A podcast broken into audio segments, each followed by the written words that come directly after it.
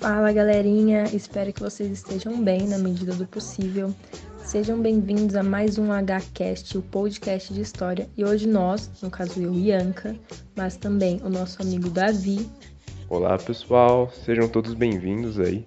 Nossa amiga Evelyn. Salve galera! E nosso amigo Everton.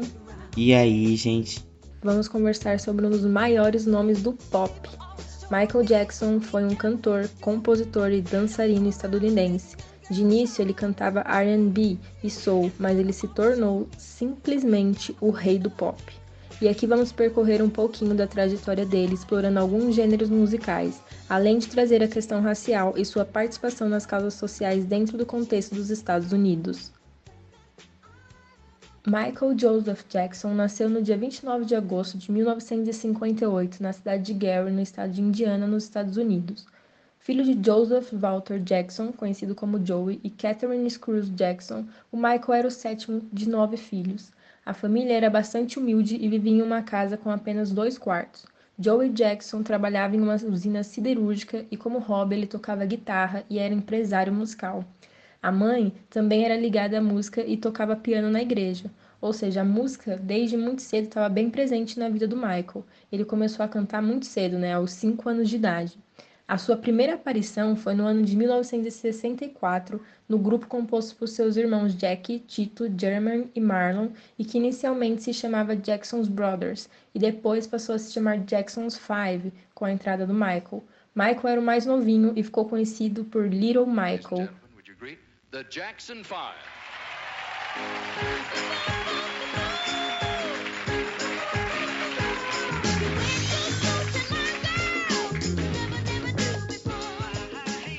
Jackson's Fives cantavam basicamente R&B e Soul Music.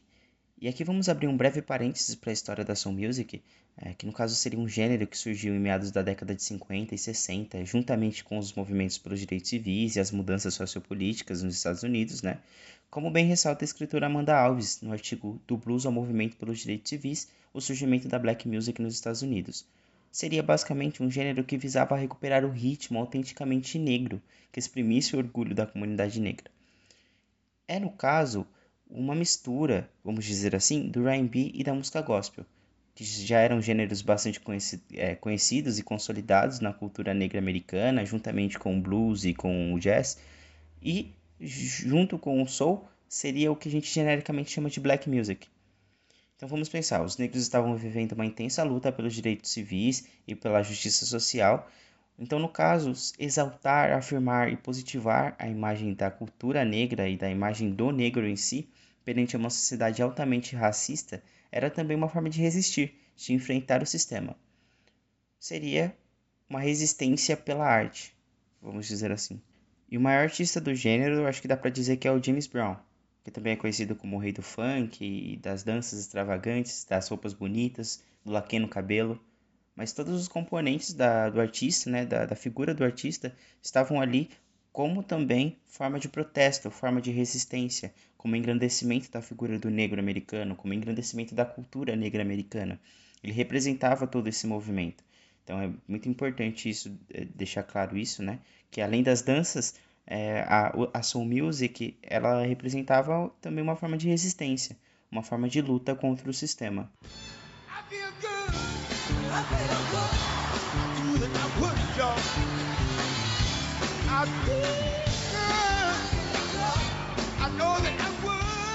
Um outro grande nome da música soul e do R&B é o Marvin Gaye.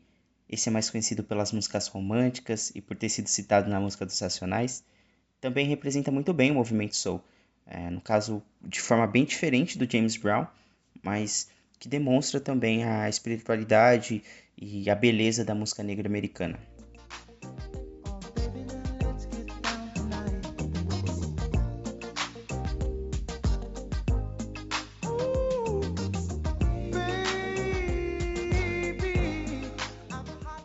É sem sombra de dúvida um gênero muito rico. Tem ainda outros diversos artistas, como o Stevie Wonder, a Aretha Franklin, é, fez escola aqui no Brasil também.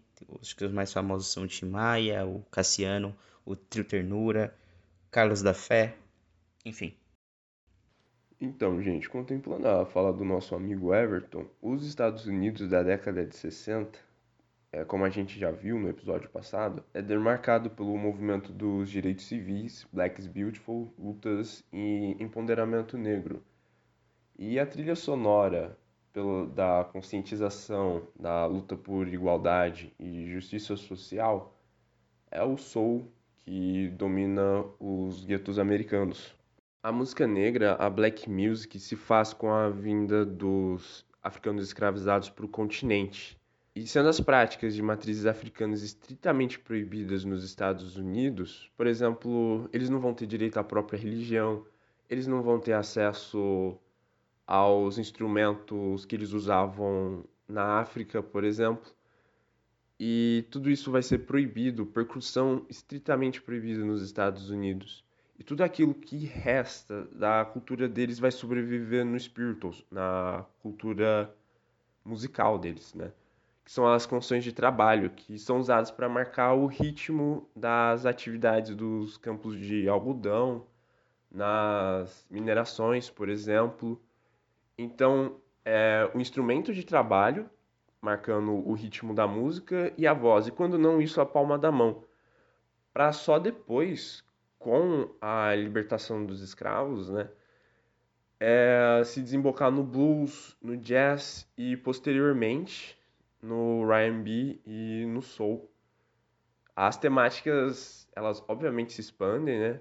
porém elas ainda não deixam de retratar a realidade da comunidade negra, marcada pelo desemprego e marginalização.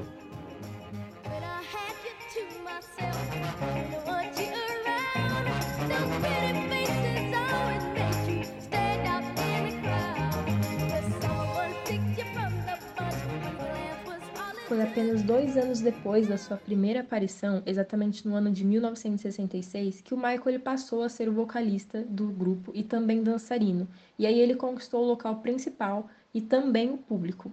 No final dos anos 60, o grupo já tinha assinado um contrato com a Motown Records e em pouquíssimo tempo suas performances já estavam nas paradas. O primeiro grande sucesso foi a música I Want You Back, lançada em 1969. Depois surgiram os singles I'll Be There e ABC. O grupo ele foi para Los Angeles e se transformou em astros musicais. Eles gravaram 15 álbuns. É, e aí foi por volta dessa época que a relação entre o pai de Michael e o Michael se tornou ainda mais conflituosa e bastante abusiva. Em 1993, é, ele concedeu, o Michael Jackson concedeu a Oprah uma entrevista no programa dela. E ali foi a primeira vez que ele falou sobre esse assunto, né, sobre a relação pai e filho. E aí ele revelou que Joe, seu pai, criou os filhos com punhos de ferro para alcançar a perfeição. E enfatizando que ele era bastante violento, tanto psicologicamente quanto fisicamente. É, em uma entrevista também à Oprah no ano de 2010, Joe disse que não se arrependia das surras. Por isso, porque elas teriam livrado seus filhos da prisão e do mau caminho, mantendo-os e levando ao caminho do sucesso. Ainda sobre esse assunto, é, Michael Jackson admitiu mais tarde que a rigidez e os constantes abusos paternos marcaram sua vida de uma forma muito profunda e definitiva. Inclusive, no seu testamento, ele opta por não incluir seu pai, ainda que oficialmente o tivesse perdoado, né? E aqui a gente pode abrir um parêntese sobre a rela relação educativa, né? é, como essa visão de uma educação punitivista, marcada pela surra, como uma forma de regrar e educar os filhos, ela pode gerar conflitos e questões muito, muito, muito é, profundas na vida da criança, né? É só um parênteses mesmo sobre como essa cultura é enraizada, porque a gente vê que o pai não se arrepende, ele acredita que foi o caminho mais correto para a educação dos seus filhos, né? De seus vários filhos. E a gente vê esse discurso muito ainda hoje, né? É, nossos avós, nossos tios, às vezes nossos pais. É, é uma cultura que ainda é bastante legitimada, essa violência contra a criança para poder educá-la, para poder socializá-la. Enfim, são parênteses mesmo. No ano de 1970, um dos irmãos deixou o grupo para seguir carreira solo Aí, em 75, alguns desentendimentos contratuais levaram ao grupo a romper com a Motown e assinar com a Epic. Nesse momento, o grupo passou a ser chamado de The Jacksons, né? É, aí, paralelamente a isso, o Michael começou a lançar os compactos solo, ainda compondo o grupo, né? Dentre eles tem o Go Be There, de 1972, o Ben, também de 1972, Music in Me, de 73 e Forever Michael, de 75. E todos foram muito bem recebidos pelo público. A verdade é que Michael cativou desde muito pequenininho, né? Foi apenas em 1979 que o cantor decidiu se separar do grupo oficialmente e seguir carreira solo. Nesse mesmo ano lançou o disco Off the Wall. E dizem que foi com esse disco que Michael consolidou seu amadurecimento, pois foi ali que ele viu o fenômeno Michael ligado aos Jackson's Fives se tornar o fenômeno Michael Jackson.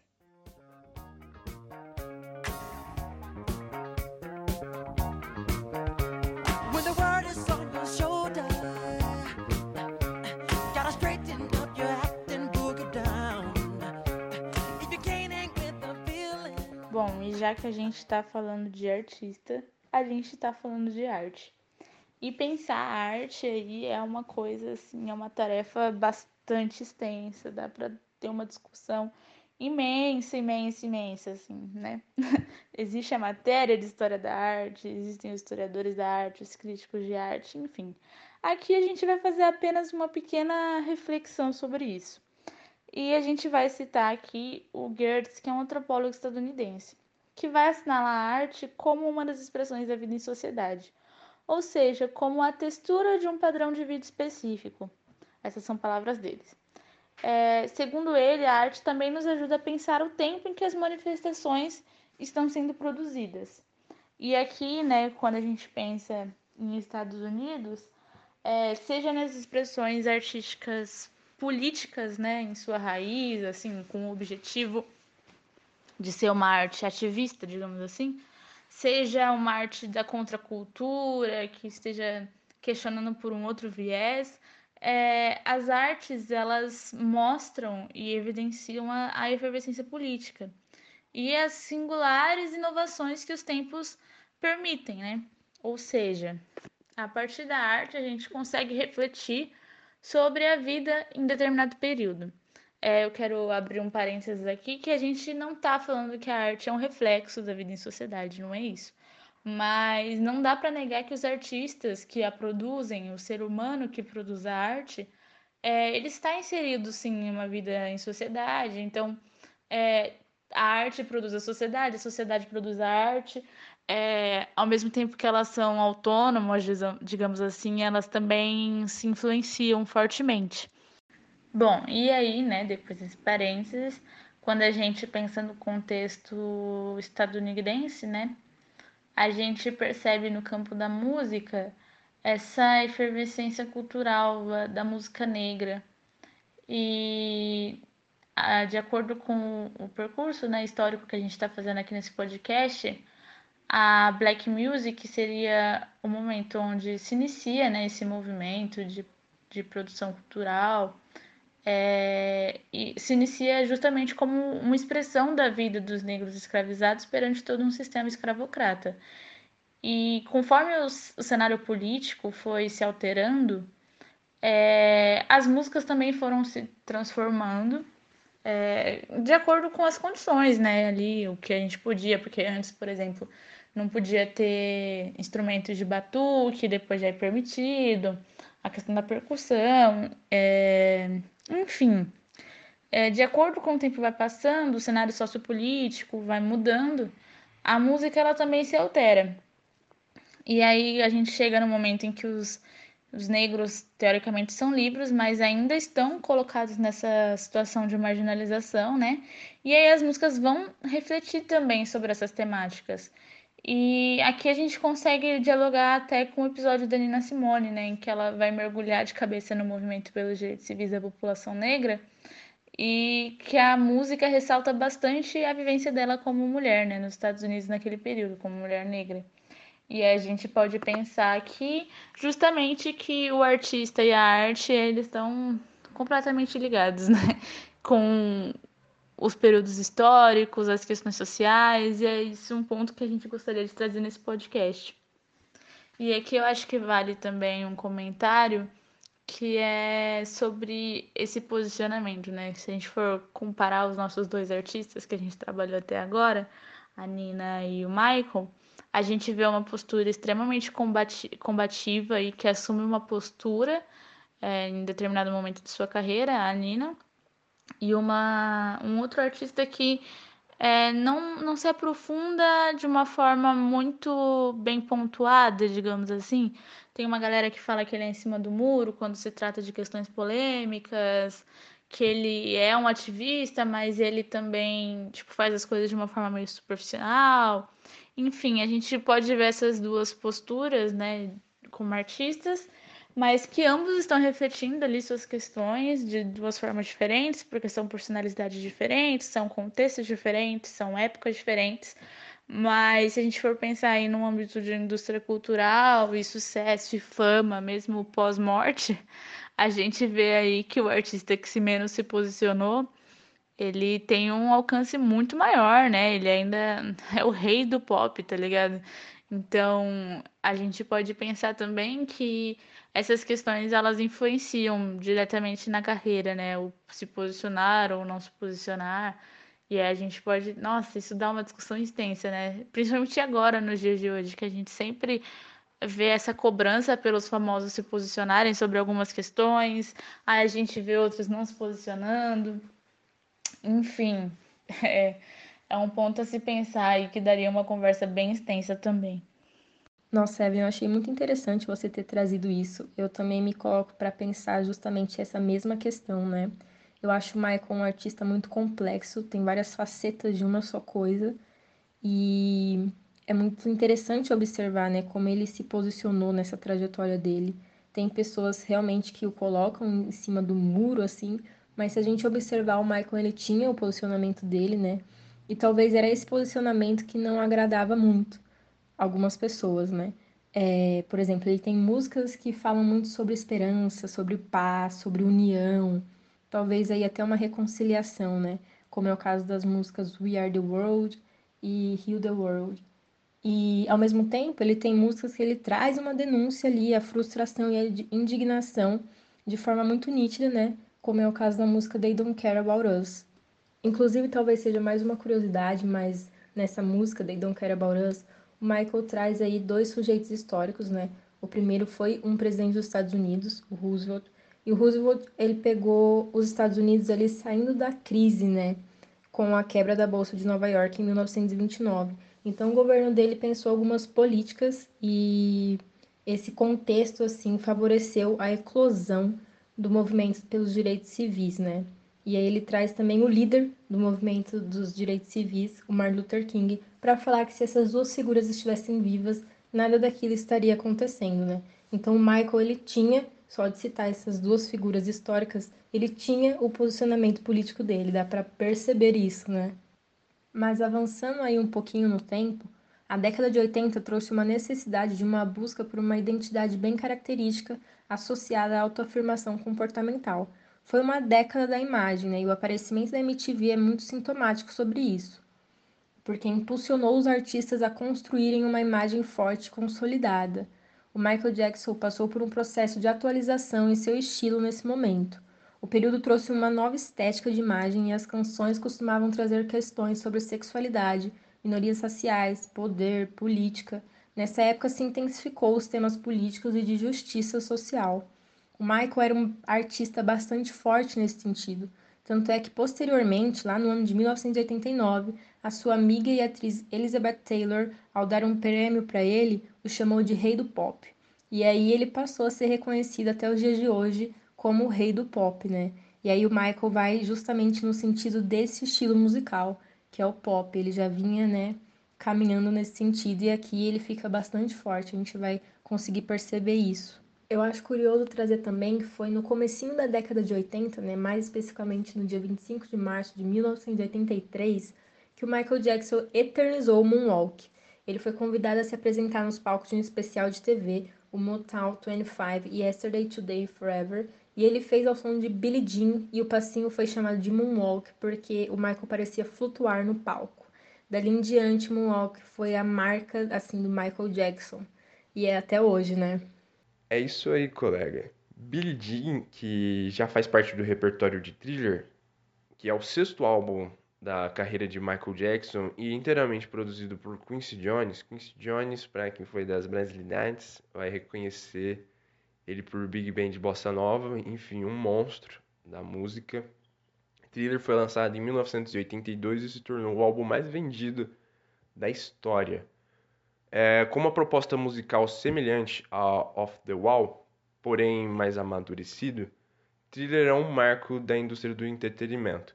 Ele é o primeiro álbum da história a ter vídeos como material de divulgação e a partir de então Michael Jackson passou a investir pesado em divulgação e produção dos seus clipes e músicas. É, o clipe Thriller ele conta com a coreografia única e bastante especial que marcou toda uma geração aí. A MTV reproduzia ela várias vezes por dia dentro da programação dela. Foi realmente assim um fenômeno. E com isso o Michael ele não só inovou a maneira de se construir clipes, mas passou a emplacar sucesso atrás de sucesso. It's close to midnight, something evil's lurking in the dark. Em 1992, o Michael funda a sua organização social que carrega o mesmo nome de uma de suas músicas, Heal the World, que foi bastante influente no combate à AIDS e no suporte de acolhimento de crianças em zonas de guerra. Já em 1993, o Michael é convidado a apresentar a 27ª final do Super Bowl, que no ano anterior vinha com uma baixa na audiência e foi uma proposta da NFL a apostar num grande espetáculo, né? E a partir disso, o Michael Jackson ele inicia uma nova era dentro do esporte, porque é justamente o Super Bowl, a grande final, que o intervalo, pelo menos, que é a maior audiência da TV mundial, né? É tadinho de quem se apresentou no ano seguinte, né? especially our children. If you really try, you'll find there's no need to cry. Bom, pessoal, a gente chegou na década de 90 e a gente não consegue passar por ela sem dar uma pesada no clima. É simplesmente isso. Mas a gente tem que entender que pesar o clima significa falar de questões que precisam ser conversadas, né? E bom, o que a gente vai falar aqui agora é sobre as acusações, as muitas acusações de abuso sexual que tem nas costas do Michael e que, mano, é isso, tá ligado? São crimes que ele cometeu. A chance de ser história é muito pouca, porque são muitas crianças, muitos garotos. É, se eu não me engano, até mesmo a sua irmã já acusou ele de abuso sexual, sabe? É um bagulho muito bizarro. Se vocês procurarem na internet, vai ter documentário falando sobre, das próprias vítimas que produziram, enfim. Ele foi. Começou a ser acusado aí, as primeiras acusações apareceram na década de 90, ele já era o Michael Jackson, tipo, o Michael Jackson. É... Enfim, pedofilia, abuso sexual, a gente precisa falar sobre isso, é uma questão que atravessa a vida tipo, de muitas, muitas, muitas, muitas, muitas, muitas pessoas, infelizmente. E como todas as opressões, as pessoas são silenciadas, principalmente quando se trata de um astro, porque a galera fica falando que é para conseguir dinheiro em cima disso, para fazer chantagem, enfim. É, esse é um problema que não acontece só com Michael Jackson, a gente vê inúmeros casos aí de jogador de futebol, cantor, artista, que toda vez que é acusado, vem a galera em cima falando que é de pessoal é, querendo chamar atenção, querendo conseguir uma fama, conseguir um dinheiro em cima disso, e aí a gente acaba legitimando essa cultura, né? Então a gente escolheu falar sobre isso aqui também, porque a gente não pode é, ficar exaltando só as partes boas das pessoas, né? Ou só as violências que elas sofreram, porque a gente vai falar agora um pouco mais, né? A gente já tá comentando a questão racial, a gente comentou a questão do abuso por parte do pai dele, né, físico e psicológico, é, não de cunho sexual, mas que afeta né, a vivência das pessoas. Mas a gente não pode falar das violências que ele cometeu sobre outras pessoas também. Bom, ainda sobre essa questão, ele nunca foi culpabilizado judicialmente, todos os seus processos ele foi dado como inocente, é, mas a gente vê aí é, testemunhos bastante controversos, bastante possivelmente manipulados, mas enfim, o último caso agora foi arquivado em abril desse ano. Então a gente vê que ainda é uma questão, principalmente para as vítimas, né? É, mas a gente não gostaria que esse podcast virasse apenas sobre o abuso sexual, porque a gente entende que vai sair um pouquinho do nosso recorte, mas a gente também entende que não tem como falar sobre o Michael Jackson sem pontuar essas questões sobre os crimes que ele cometeu. Sim, justamente. A gente não pode aqui de maneira alguma fechar os olhos para as diversas e diversas acusações de abuso sexual que o Michael Jackson recebia, é, principalmente, especificamente, né, da década de 90 para frente. E isso precisa ser algo é, acompanhado ali pela justiça, né? As vítimas precisam ser ouvidas e protegidas, e isso precisa estar ali no âmbito judicial mesmo. E tem estado, se eu não me engano, até mesmo esse ano de 2021 tinha casos abertos, né? Então, é real algo que a justiça precisa cuidar. Ainda na década de 90, o Michael Jackson lançou Black or White, uma música que trazia um pouco dos seus incômodos com relação às pressões que o público e a mídia faziam a respeito da sua cor, mas também ele traz um cansaço, né, quando pautavam é, incansavelmente isso em cima dele, sem de fato escutar como ele se sentia com relação a isso. Há críticos que analisam a música como sendo uma expressão do Michael não conseguir se identificar como branco ou como negro, ou ainda que ele se colocava nesses dois pontos, derrubando uma tensão, né, uma barreira racial. Em alguns trechos, ele diz que é uma guerra de territórios numa escala global, que ele quer ouvir os dois lados da história, porque veja, não se trata de raças, apenas lugares e rostos. De onde o seu sangue vem é de onde é o seu lugar. E aí ele fala: Eu não vou passar a minha vida sendo apenas uma cor. Então, na música, a gente consegue perceber é, essa complexidade da situação, né? E como a mídia trazia interpretações bastante rasas, né? Tinha um imaginário formulado ali pela mídia é, que atingia o público e voltava é, como pressão para o Michael Jackson, né?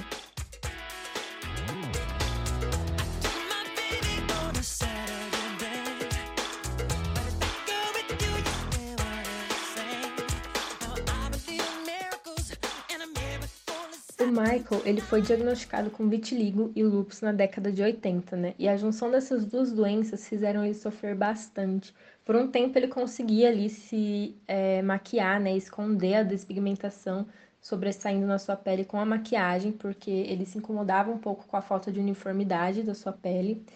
Mas no ano de 1984, nos bastidores da Pepsi, ele sofreu um acidente enquanto estava fazendo um comercial é, os fogos de artifício atingiram o rei do pop, né? Porque foram acesos no momento errado. E aí o fogo queimou parte do seu rosto e do seu cabelo. O Michael ele não precisou de muito tempo para se recuperar, mas o acidente deixou muitas sequelas, né, com relação à pele. A trajetória do Michael é bastante polêmica, ambígua e um pouco conflituosa, né, do início ao fim. Até mesmo depois, assim, de que ele morreu, né, é, a figura dele ainda é circundada por polêmicas e a mídia só piorava e só piora a situação. Alguns apontavam que o Michael não é, gostava de ser negro e por isso fez diversas plásticas e passou por procedimentos de embranquecimento. Outros ressaltavam as doenças, né, o lúpus e o vitiligo, e diziam que é, isso, né, o processo de embranquecimento era uma consequência necessária, visto que ele não se é, sentia bem com a falta de uniformidade do tom de pele. O Michael, em diversas entrevistas, ele se incomoda com o fato das pessoas, né, da mídia ditar o que ele realmente sentia. É quase como se as pessoas não confiassem no que ele dizia sentir, mas sim no que elas mesmas acreditavam e criavam. E eu acho aqui interessante trazer, né, e destacar bem que o Michael ele foi uma pessoa forjada, formada e criada em um país racializado e muito mais que isso, né, em um país altamente e profundamente racista, né, isso influenciava totalmente a visão que a mídia é, criava sobre ele, a visão que a mídia tinha e sobre como ele era tratado, né. Isso voltava para o Michael em forma de pressão, em forma de opressão, né, em forma de racismo. A mídia pontuava muito essas questões, né, Michael como um artista negro que virou branco, é, e eu acho isso muito simplista e muito racista, né? É, em nenhum momento se debate, se coloca é, como o racismo atravessou a vida do Michael. E eu acho que essa é uma das partes muito importantes é quando a gente traz a figura do Michael Jackson, né? Realmente, Ianca, o, o Michael ele é uma personalidade muito pública, né? Ele foi.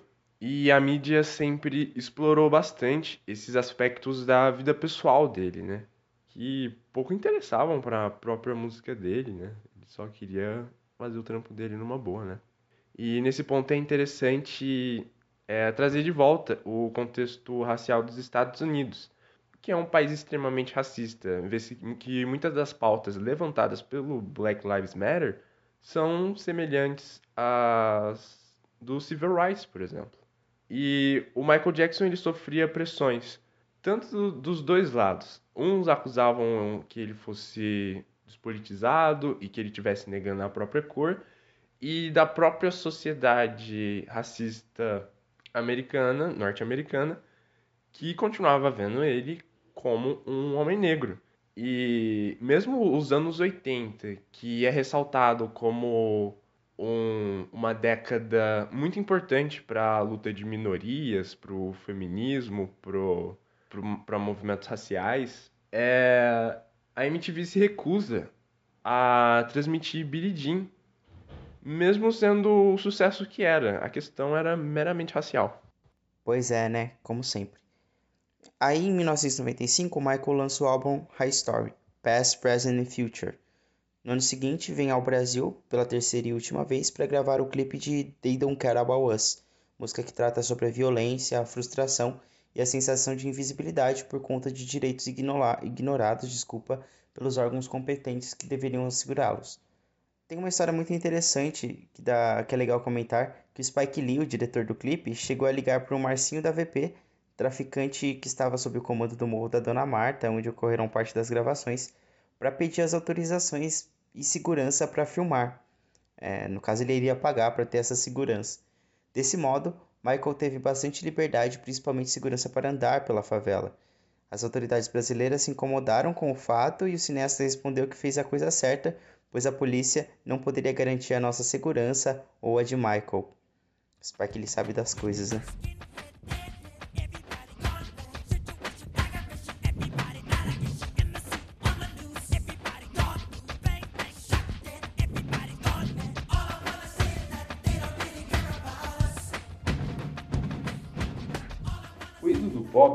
Sucesso atrás de sucesso, ainda que a sua carreira tenha dado uma acalmadinha na virada do século. Na mesma década, ele vem a falecer no ano de 2009, no dia 25 de julho. Segundo o Departamento de Medicina Legal de Los Angeles, a causa da sua morte foi uma overdose de medicamentos. O Michael usou durante boa parte da sua vida uma mistura de analgésicos à base de morfina com é, remédios contra a insônia para combater as dores crônicas que ele sentia. E naquele dia ele injetou uma dose muito alta de propofol, no caso é um analgésico, com outras medicações misturadas, e acabou vindo a falecer. Naquele mesmo ano ele estava se preparando para sair por turnê de apresentação do seu álbum This Is It. This is it. Here I stand. I'm the light of the world. I feel grand. This love. Há o documentário This Is It, que mostra um pouco dos bastidores e das performances, dos processos das performances do Michael. Ele tinha um ouvido afiadíssimo, qualquer músico que saísse do tom, ele conseguia captar.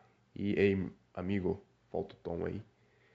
E ele sabia exatamente o que ele estava fazendo. Desde os sete anos de idade, o Michael ele sempre procurou a perfeição, mesmo que pelo pai violento dele. E ele sofreu durante toda a sua vida como um grande ídolo da música, pressões por todas as partes, né? E isso dá muita coisa a se pensar. Uma personalidade tão contraditória ter morrido aos 50 anos de idade, significando tantas coisas para tantas pessoas em meio a tantas polêmicas. Bom, pessoal, por hoje foi isso. Mike é uma figura que não se esgota, né? Tem muita coisa para falar, teria muito mais coisa para falar, mas como a gente está pensando em fazer uma coisa meio compacta, a gente para por aqui. É, e aí fica para uma outra oportunidade essa discussão sobre o Michael. É, então, no caso, a gente se vê lá no Insta, arroba hcast, underline, e na próxima terça-feira, com mais um grande artista da música negra americana, é, para a gente discutir e falar sobre as questões em torno desse próximo artista, que a gente não vai falar quem é, não por enquanto. Beijo, gente. Tchau, tchau.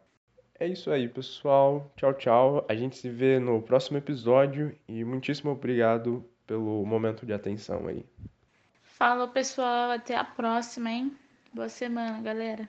Tchau, galerinha. Até a próxima aí, terça-feira, né? Beijos e obrigada por nos escutarem.